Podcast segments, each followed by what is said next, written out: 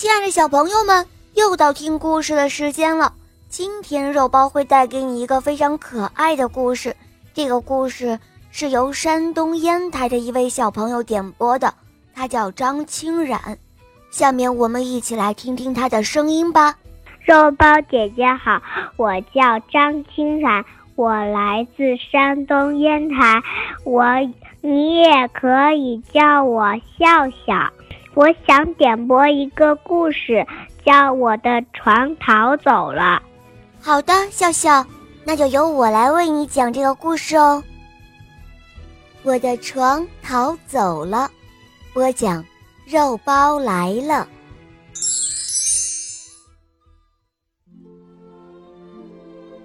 床怎么会逃跑呢？它又跑到哪里去了呢？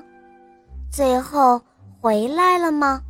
让我们一起来听一听逃走的床的故事吧，来一探究竟哦。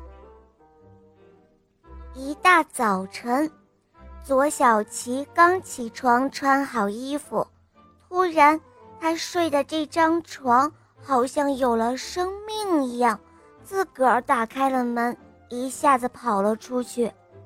左小琪愣了好一会儿。才反应过来呢！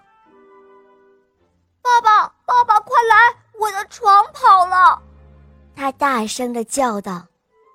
爸爸赶忙扔掉牙刷，带着满嘴的牙膏泡泡，和左小琪一起冲出了家门，去追他那一张逃跑的床。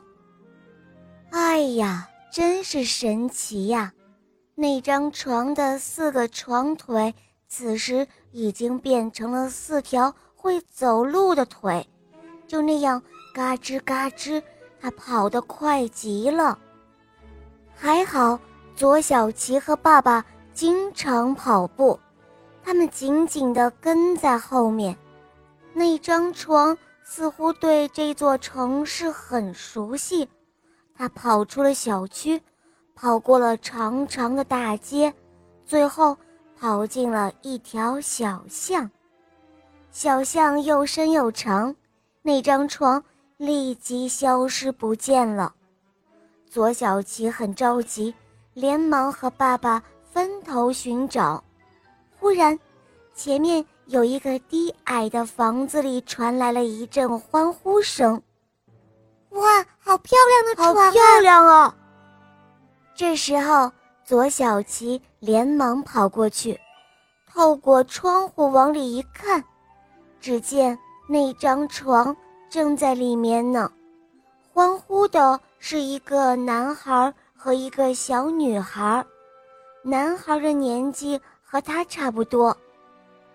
哼，原来是他们偷了我的床！左小七在心中的怒火立即滋滋地冒了出来，他正要冲进去找他们算账。这个时候，爸爸来了，爸爸拉住了左小七的手，对他说：“先别着急，咱们再看看，看看再说。”